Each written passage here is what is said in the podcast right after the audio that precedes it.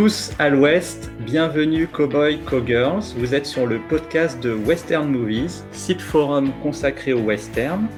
Merci de votre fidélité. Ce troisième podcast regroupe trois invités qui vont mettre en lumière trois films. Ces trois invités, vous les connaissez puisqu'ils étaient présents dans le premier podcast. Notre thème ce soir est la réhabilitation du western dans le genre.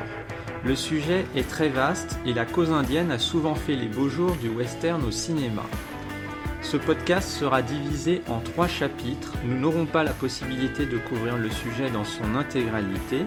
Nous avons cependant retenu trois films emblématiques mais aussi représentatifs de trois périodes différentes, les années 30, 50 et 70.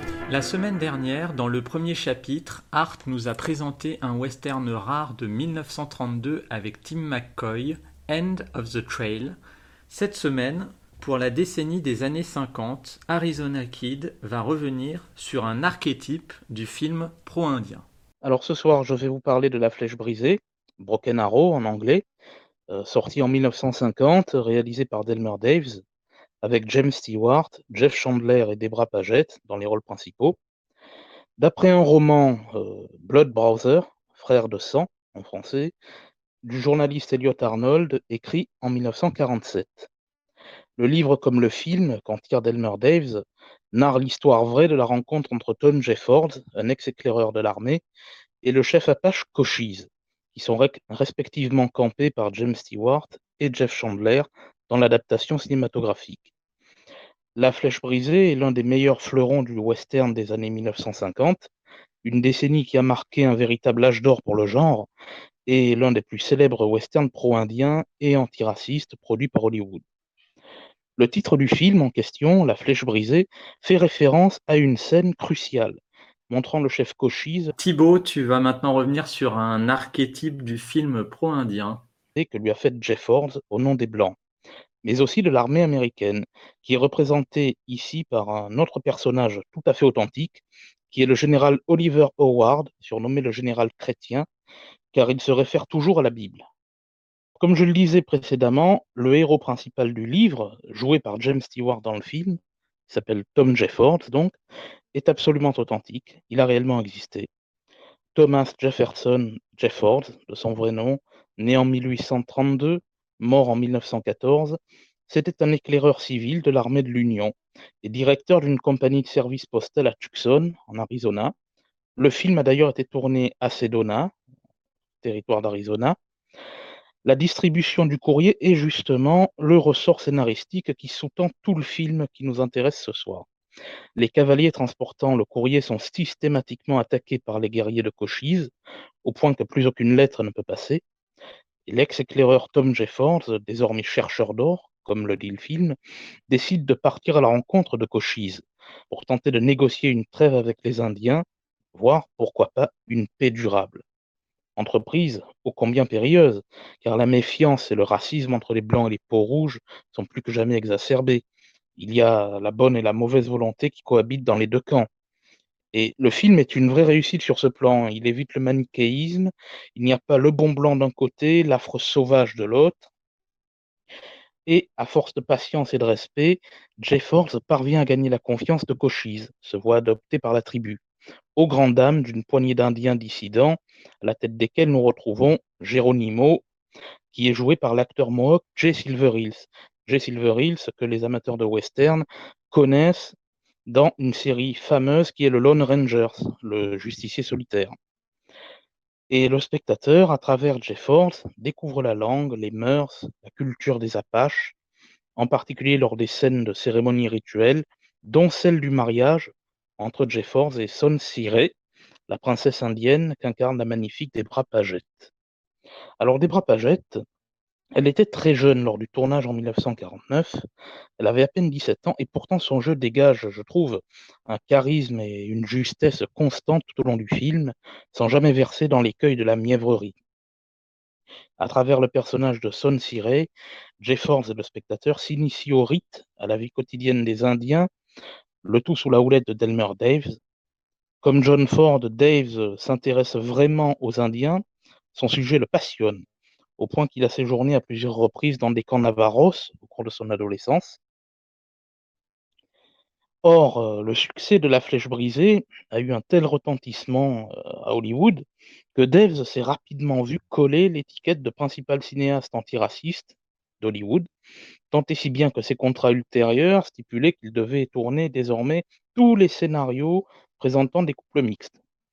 D'ailleurs, et toujours dans le registre du western pro-indien, hein, on n'en sort pas, La Plume Blanche, qui est sortie en 55, bien que réalisée par Robert D. Webb, repose sur un script de Delmer Daves qui décalque plus ou moins celui de La Flèche brisée. Et au passage, euh, un petit aparté, si vous me permettez, si La Plume Blanche ne se, laisse, ne se hisse pas tout à fait au niveau de son illustre modèle, il n'en demeure pas moins à mes yeux un western très sympathique. Et pour en revenir à La Flèche brisée, il faut, je crois, préciser que Daves lui-même considérait ce film comme l'un de ses préférés, l'un de ses plus aboutis. Autre anecdote significative, le film a même été encensé par l'ONU pour son message de paix et de compréhension entre les peuples. Enfin, euh, j'ajouterai que La Flèche brisée est vraiment un de mes westerns préférés, au même titre que Les Affameurs et L'Homme de la Plaine d'Anthony Mann. On peut dire euh, que c'est mon trio stewardien de prédilection. Je voudrais simplement rappeler, enfin, je ne pense pas faire erreur, il me semble qu'il y a eu un feuilleton de télévision aussi. Oui, une série, oui, oui. une série, tout à fait. Mm.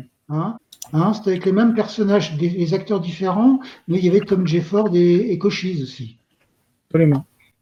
C'est bien le principe de la série télé parce que faut, faut se rappeler que le film de Delmer Dave n'adapte qu'une partie euh, du livre. Le livre est beaucoup plus riche. Jefford il vit beaucoup d'autres aventures dans le livre. Et euh, le film n'adapte qu'une portion congrue. Ah, la série, en fait, comprend deux saisons de 73 épisodes de 26 minutes. Oui, moi je, moi, je me souviens avoir vu quelques, quelques épisodes aussi. Quelques épisodes, c'était pas très long, ça durait peut-être 30 minutes. Oui, 26. Oui, c'était bien. Hmm. C'est ça qui était bien, c'est que les séries télé d'avant ne duraient pas longtemps. c'était pas feuilletonnant, c'était pas. Ça évitait la, lassitude. Euh, à la sauce Wanted Dead or Alive. Hein. Oui, c'est ça.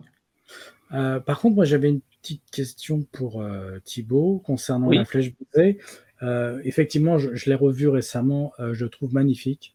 Il est, il est quasiment authentique, à part le, le, personnage principal qui est interprété par un blanc qui joue Cochise. il y a eu beaucoup, comme on l'a dit tout à l'heure, il y a eu beaucoup de blancs qui ont interprété des, des, des rôles d'indiens dans les, dans les premiers rôles. Je trouve que Jess Chandler s'en sort plutôt pas mal. Il a un charisme assez de, oui, il donne bien la dignité euh, du chef indien. Exactement. Euh, et alors, il me semble avoir vu dans les, parmi les figurants, je ne sais pas si vous connaissez, Iron Ice Cody. Hmm.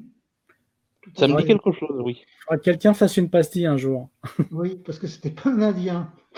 Exactement. Oui. Mais pour rebondir sur ce que tu disais, Fred, euh, comme quoi Chandler joue Cochise alors qu'il n'est pas indien, euh, c'est important euh, de rappeler à une époque euh, comme aujourd'hui où beaucoup de gens disent que c'était raciste de ne pas employer des Indiens, que c'est du whitewashing, etc. c'est plus facile d'employer un acteur professionnel, quitte à le grimer en Indien, plutôt que de mettre un Indien devant la caméra alors qu'il n'en a jamais vu, qu'il ne saura pas se comporter et jouer devant. C'est sûr, c'est sûr. et, je pense que le public n'était peut-être pas encore prêt aussi. Ça c'est vrai, puisque euh, le public va au cinéma pour retrouver des vedettes. Et si on lui met un acteur inconnu, même pour jouer un rôle euh, dans lequel il, a toute légitimité à être, euh, ça peut être source de, Alors, frustration. Effectivement, en plus, bah, je ne sais pas ce qu'en ce pense Marc, mais c'est vrai que le cinéma américain, il fonctionne relativement par identification. Et du coup, forcément, moi, je me suis retrouvé euh, en tant que cochise étant môme, il n'y a pas de souci, tu vois. Après, euh, j'ai effectivement j'ai des, bons souvenirs de ce film et, je l'ai revu euh, récemment et j'ai l'impression qu'il n'a pas vieilli, il n'a pas pris une ride. Ah non, il est très, je trouve qu'il est, il est intemporel, une réalisation très dynamique, très très bien menée, très bien conduite par Delmer Daves. Je trouve que c'est un cinéaste qui, euh, quel que soit le, thème dans le western qu'il aborde, euh, réussit mm. toujours son coup. Moi, mon autre film préféré de Delmer Daves, c'est La dernière caravane avec euh, Richard Widmark, dont j'avais parlé lors du premier podcast. Il joue un métis, je crois, dedans. Oui, euh, Widmark jouait Todd le Comanche, hmm. euh, qui avait été recueilli euh, pendant son enfance par les Comanches. Il a appris toutes leurs ruses et c'est ce qui lui permet de sauver le groupe de pionniers en perdition dans lesquels figure Félicia Farr et hmm. qui sera à la fin sa compagne. Du moins, on le comprend. Mais c'est vrai que Widmark, il a, il a, il a trouvé l'un de ses plus beaux rôles dans ce film. Hein. Pour moi, c'est son meilleur western. J'ai pas vu tous ses films, mais des films que j'ai vus avec lui, que ce soit dans le film noir ou dans le western, c'est un de ses rôles que je préfère. Ah oui, là, il est très félin dans le rôle. Hein. Euh, formidable. Euh, des fois tout en ironie euh, rentrée, comme quand il dit Est-ce que vous voulez partir avec ou sans votre scalp? Hmm. C'est vrai, qu'à l'époque, il y avait beaucoup, on en parlait tout à l'heure, il y avait beaucoup de blancs qui interprétaient des Indiens. Donc on, pense notamment à, Rock Hudson dans Taza, qui, euh, qui, fait partie de la trilogie des Cochise. Euh, c'est vrai que Rock Hudson, bon, ça, des fois ça fait, un, ça fait un peu gros de le voir comme ça, mais bon, c'est la, licence poétique, si on peut dire. C'est ça. Après, euh, bon, il y, y, en a d'autres. Hein. Il y, a, y, a, Burt Lancaster dans. dans ah oui, avec ses beaux yeux bleus dans Apache. Euh, Bronco Apache. Bronco Apache, voilà. Euh, il y, a, y, a, y, a, Paul Newman dans Ombre. Il y a Charles Bronson. Enfin bon, il y, y, a même Boris Karloff. Oui, et Anthony Quinn. Ouais, donc euh, forcément, ouais. juste remarque. Et Charles Heston dans Le Fils de Geronimo. Tout à fait. Dans Ombre, c'est un blanc quand même. Hein. C'est pas un Apache. C'est un blanc. Le personnage, c'est un blanc. Hein. Il n'y a, a, pas de doute là-dessus. C'est un, un blanc qui était enlevé, enlevé par les Apaches. Je crois que c'était John, John Russell. Oui, oui, tout à fait. Je, voudrais juste revenir sur la, flèche brisée. Moi, je l'ai revu aussi il n'y a pas longtemps. Il y a un truc qui, qui est quelque chose qui m'a un peu interpellé euh, pour montrer qu'il y a quand même, il y, a encore, il y avait encore un peu des tabous euh, à l'époque, et c'est normal d'ailleurs. C'est curieux, mais presque dans tous ces films euh, progressistes, le couple, c'est souvent un homme blanc et une femme indienne. Et je me suis dit, il doit y avoir quand même quelques films où on voit un Indien avec une blanche. Eh bien, il y en a très très peu. Hein.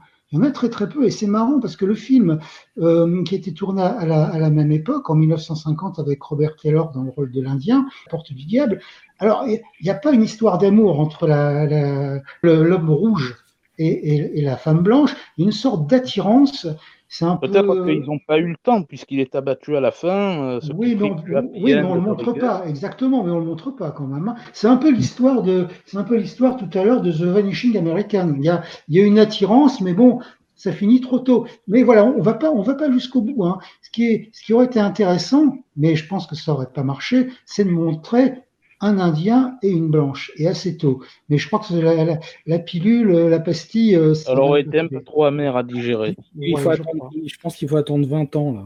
Oui, oui, il faut attendre, euh, fallait attendre 20 ans, effectivement. Mais c'est curieux, hein, parce que même dans les films récents, il n'y a pas tellement de cas où on voit le, l'Indien le, avec une blanche. C'est curieux. c'est vrai que la plupart du temps, euh, euh, la femme blanche est capturée par les Indiens, c'est le thème de la prisonnière du désert, des deux cavaliers, euh, de Trooper Hook avec Joël Macri.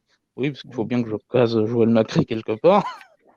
C'est vrai que le, schéma inverse, enfin de la femme heureuse d'être avec un Indien, est peu ou alors euh, jamais abordé. En tout cas, présentement, j'ai n'ai pas d'exemple qui me vienne à l'esprit. Bah, tout simplement parce que ce sont des hommes qui font les films. Pas faux, pas faux. Oui, ça peut se discuter, mais c'est un argument. Ça se défend, ça se défend. En tout cas, je crois qu'on le voit, Iron Ice Cody, non C'est pas lui, à gauche, en bas? Ah, il ressemble. Hein.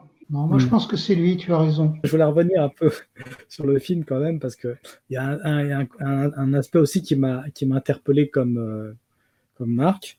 Euh, c'est l'espèce de manichéisme qu'il y a au sein de la tribu Apache, où d'un côté on a Cochise qui veut faire la paix, qui voit qu'en fait euh, c'est comment dire, euh, ça, ça, serait plus favorable. le meilleur moyen de survivre, c'est l'adaptation.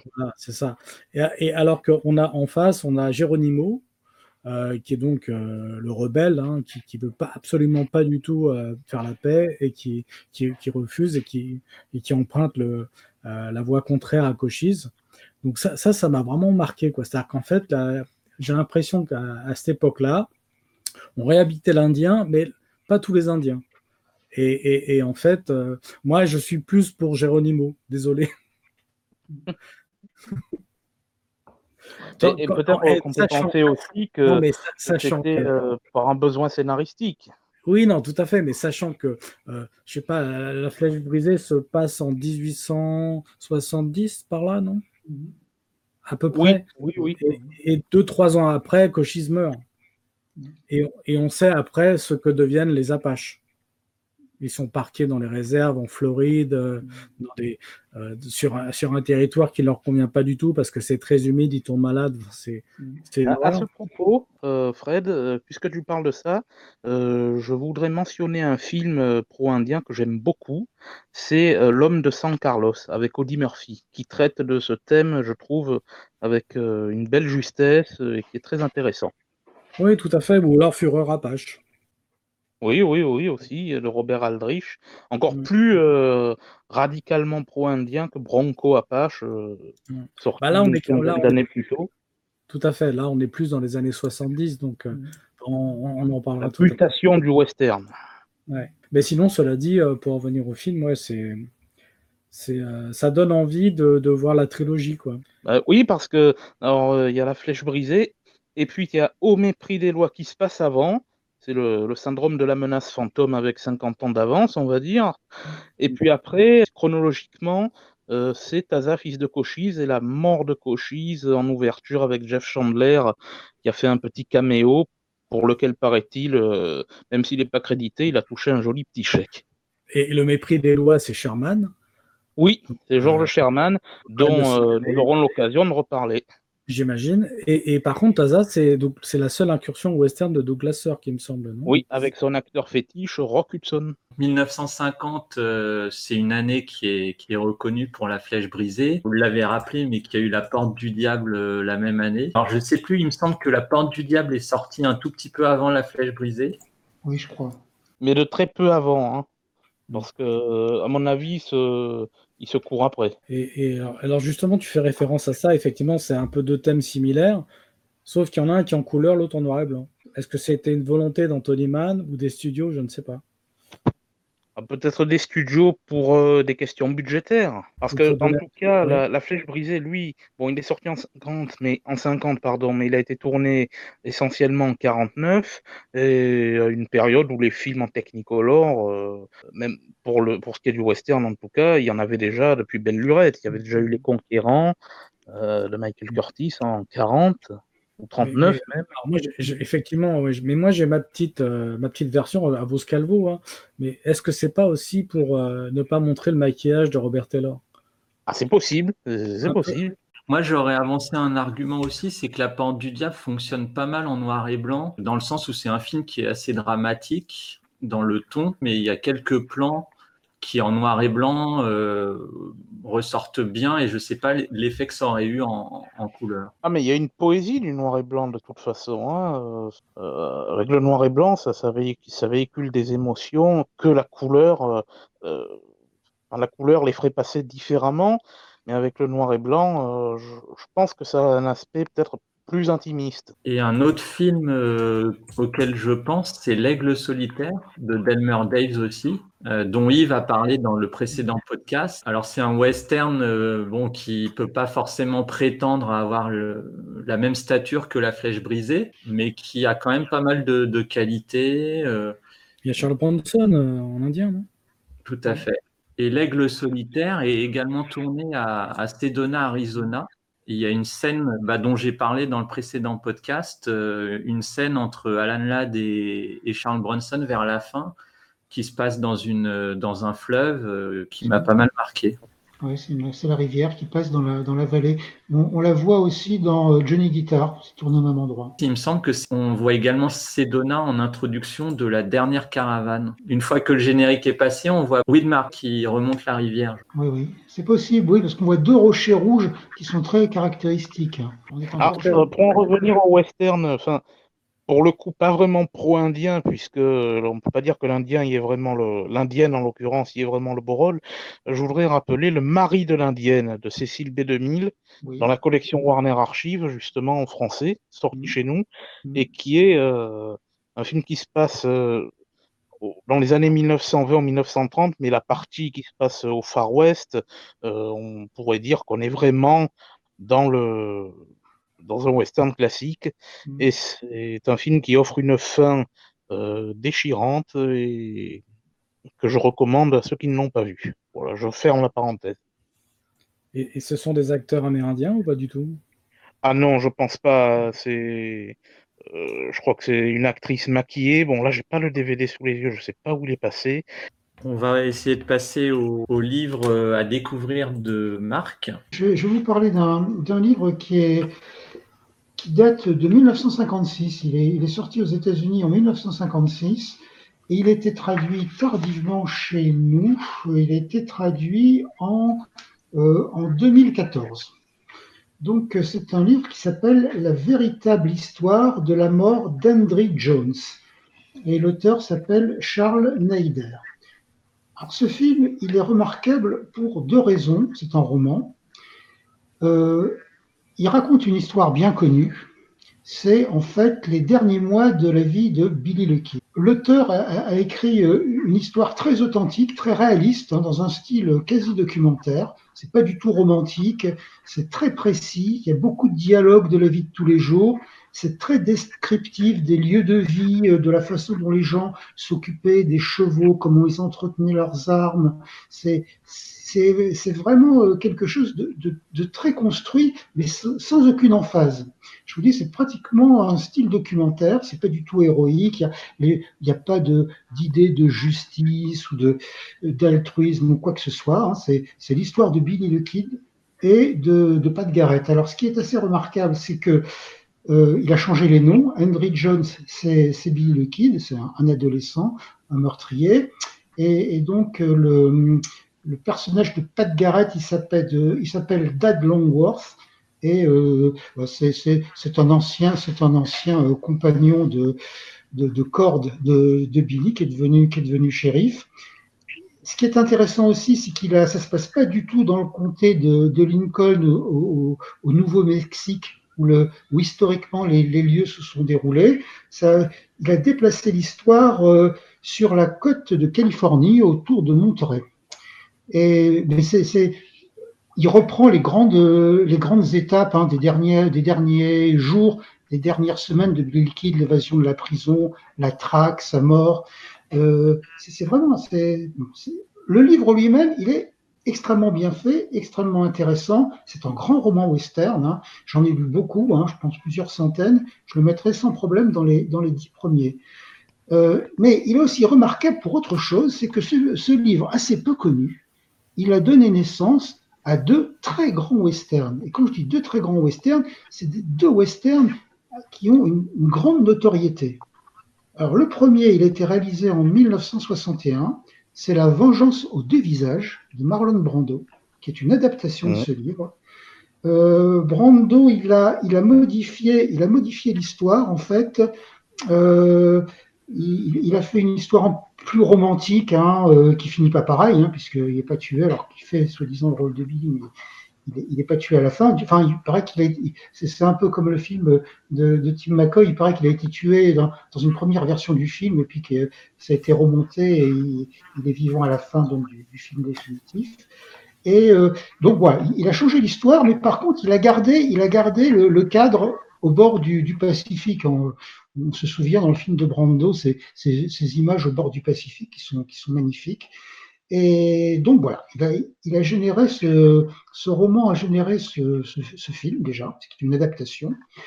Et il y a eu un, deuxième film qui a été tiré dans les, années 70, qui à mon avis est encore plus remarquable que celui de Brando. C'est Pat Garrett and Billy the Kid de Sam Peckinpah. Alors là, c'est pas un hasard que Peckinpah ait ce film, ait fait ce film et réalisé ce film, parce qu'en fait, c'est lui qui a écrit la première adaptation du scénario du film de Brando. Et il devait même réaliser le film Peckinpah, euh, le film euh, qui a été finalement réalisé par Brando, interprété et réalisé par Brando. Euh, et bon, Peckinpah s'est fait, virer par Brando. pour la petite histoire, c'est Stanley Kubrick qui avait été recruté dans un deuxième temps, qui s'est aussi fait virer par Brando, et Brando a, réalisé le film. Mais Peckinpah, comme il avait écrit le scénario, eh il s'en est souvenu, et 15 ans plus tard, il a réalisé Pas de Garrett et Billy Liquid. Alors là, c'est très fidèle au, bouquin de Charles Neider. C'est euh, la même chose, hein, une violence sèche, pas du tout héroïque, euh, des dialogues euh, très précis, pas d'emphase, un style parfois aussi documentaire, hein, avec de très très belles séquences. Hein. Il y, a une séquence, c'est la, mort de Slim Pickens, qui est, qui une des plus belles séquences de l'histoire du western, à mon avis. Et donc, euh, voilà, il, a fait un, film à partir de ce roman. Mais lui, alors, par contre, il a oublié le décor qu'avait adopté Brando, qui est la côte pacifique. Il est revenu à Lincoln, au Nouveau-Mexique. Donc voilà, c'est un, c'est un livre qui est, c'est un très bon livre, un vraiment un des meilleurs westerns qui soit en roman, qui a généré deux films importants et il vaut le détour. Il vaut le détour. Euh, il a été traduit en français, donc faut en profiter. Et parce qu'il y a des tas de grands romans western qui ont pas été traduits en français, et il y en a pas souvent qui sont traduits en français. Donc euh, il faut saisir l'occasion. C'est une bonne opportunité de les lire. Hein. C'est un, livre qui est, qui est, sorti donc il y a 5-6 ans, mais euh, qui est bon qu'on peut encore trouver facilement. Et voilà, c'est intéressant sur le plan littéraire et sur le plan cinématographique.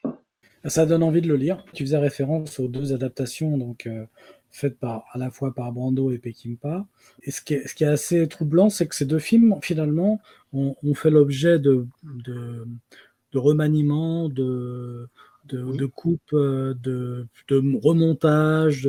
En fait, il n'y a pas vraiment eu de version, on va dire, définitive. Euh, j'ai bon, eu, eu la chance de voir Pas de et Billy the Kid euh, au, comment dire, dans une salle à Paris qui s'appelle euh, le Max Linder. C'était dans les années 80, fin des années 80, c'était le montage Turner. Je ne sais pas si, je sais pas si tu te rappelles, mais je trouve que ce montage-là est fabuleux.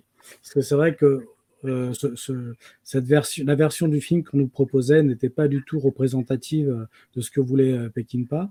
Mm. Et, j'ai même cru comprendre que Peckinpah refusait à, tuer Billy the Kid. bah, il aurait fait comme Marlon Brando à ce moment-là. Mais bon, il a bien filmé la scène, hein, et elle, est dans le livre. Hein, donc il était, mm. c'était quand même assez fidèle. Alors, je ne sais pas ce qu'il en est, mais en, tout cas, on, voit l'attachement de, de Peckinpah pour le personnage de, de, Billy the Kid, hein, qui, qui, mm qui l'intéresse plus que, que, celui des Pat Garrett. Moi, j'ai eu la chance aussi de voir La Vengeance aux deux visages euh, aussi dans une salle parisienne qui s'appelle l'Action Christine. Je ne sais pas si elle existe toujours. Oui, elle existe toujours.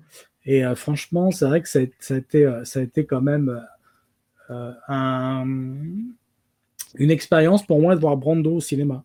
Je l'avais jamais vu et c'est vrai que dans, dans, dans cette version-là, il est, il est, je le trouve très bien.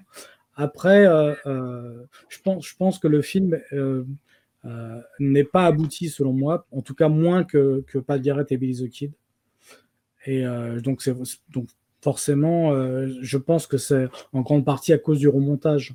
Je ne sais pas s'il y a une version finale de ce film-là, je, je n'ai pas du jeu si tu, si tu as des infos, enfin si vous avez des infos là-dessus, je ne sais pas. Il, semble qu'il y, ait la version qu'on connaît, c'est celle qui est sortie. Hein. Le film à l'origine était très très long, il était largement coupé.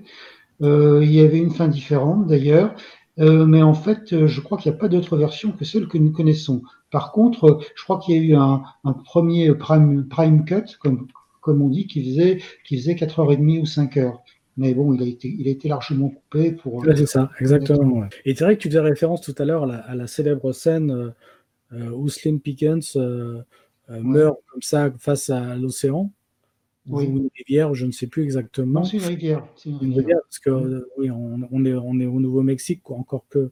Et le truc, c'est que je crois, il me semble qu'il y, y, a aussi la, la, musique de Bob Dylan. Oui, tout à fait. Knock Knock Knock Door. Oui, tout à fait, qui fait, qui fait forcément, qui fait forcément écho à la scène.